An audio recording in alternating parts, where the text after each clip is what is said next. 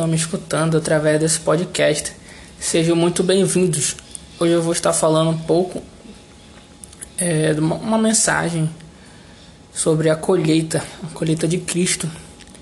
É, se você estiver com a sua Bíblia, você pode abrir ela no livro de Mateus, capítulo 3, versículo 12, que está escrito assim: Em sua mão tem a pá, e limpará a sua eira, e recolherá no celeiro o seu trigo, queimará a palha com fogo, que nunca se apagará.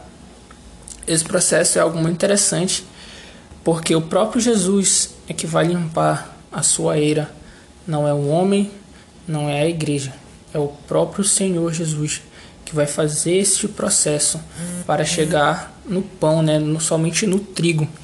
Amém? Ele vai fazer a separação do trigo e da palha.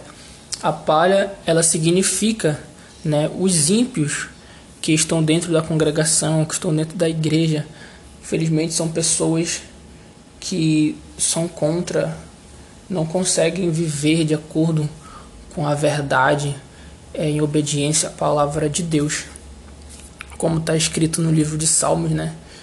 Que o ímpio ele não vai se subsistir na congregação do justo, né? Como a palha que o vento leva e o Senhor ele vai fazer essa separação. Amém. Aleluia.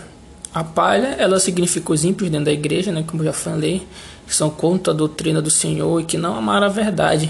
E o Senhor ele enviou, né, aqueles que eles não amam a verdade, aquelas pessoas que recebem a verdade, aquelas pessoas que recebem o batismo em nome de Jesus para remissão dos pecados, recebem até o dom do Espírito Santo, mas elas não conseguiram amar ela. Elas apenas foram conhecedoras e praticaram, mas por um tempo elas não amaram mais. Então o Senhor, ele trouxe a operação do erro delas para elas, para que elas elas iam acreditar numa mentira, numa ilusão.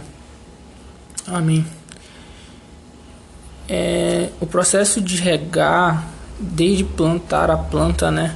Paulo fala em Coríntios, mas o processo final de tudo, né, da plantação do trigo, da colheita, da separação, é o pão. Está escrito lá em Coríntios também, né, em relação à ceia que o Senhor ele fala, né, que o pão identifica o, o corpo de Cristo, né, a igreja. E eu creio todas as minhas forças que nesses últimos tempos o Senhor ele tem feito sim uma limpeza dentro da sua congregação. Ele está tirando né, pessoas que não estão acrescentando, não estão dando frutos espirituais para o seu reino, né? A palavra de Deus fala que todo aquele que a palavra de Deus fala que o machado ele já está posto e todo aquele que não estiver dando fruto, né, será cortado. Amém.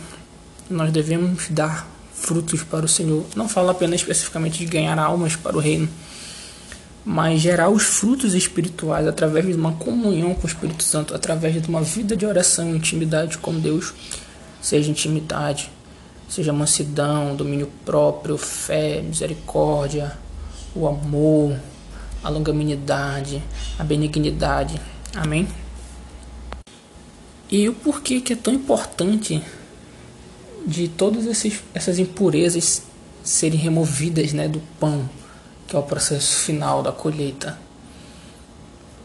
Para justamente nós, como igreja do Senhor, nós viemos experimentar, nós viemos, as promessas de Deus vão se concretizar em nossas vidas. O grande avivamento, uma grande colheita de almas, os dons espirituais em operação no meio da igreja, de forma normal. Aleluia. É como a nação de Israel, quando saiu do Egito. Lá Deus fala que eles eram murmuradores, eles eram questionadores, idólatras. E o Senhor fala em Salmos que ele esteve desgostado daquela geração por 40 anos.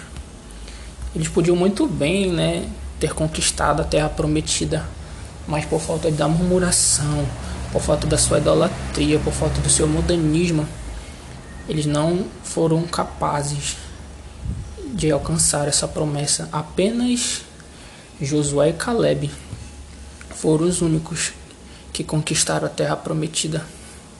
E eu creio, eu creio assim, que nós estamos muito próximos da grande vinda do Senhor, do grande arrebatamento da sua igreja. Nós temos que estar preparados, vigilantes, com grande expectativa, né? Amar a sua vinda, né? Estar ansioso pela sua vinda. Nós não sabemos o dia nem a hora, mas nós sabemos que ele virá, né? Repentinamente, assim como um ladrão. E eu desejo a todos que estão me ouvindo através desse podcast uma breve mensagem. Poderia prolongar muito aqui, mas eu quero ser bem curto nesse podcast. Quero desejar uma semana abençoada, um dia abençoado para quem está me ouvindo. Que um grande abraço, que você fique na paz do Senhor Jesus Cristo. Amém.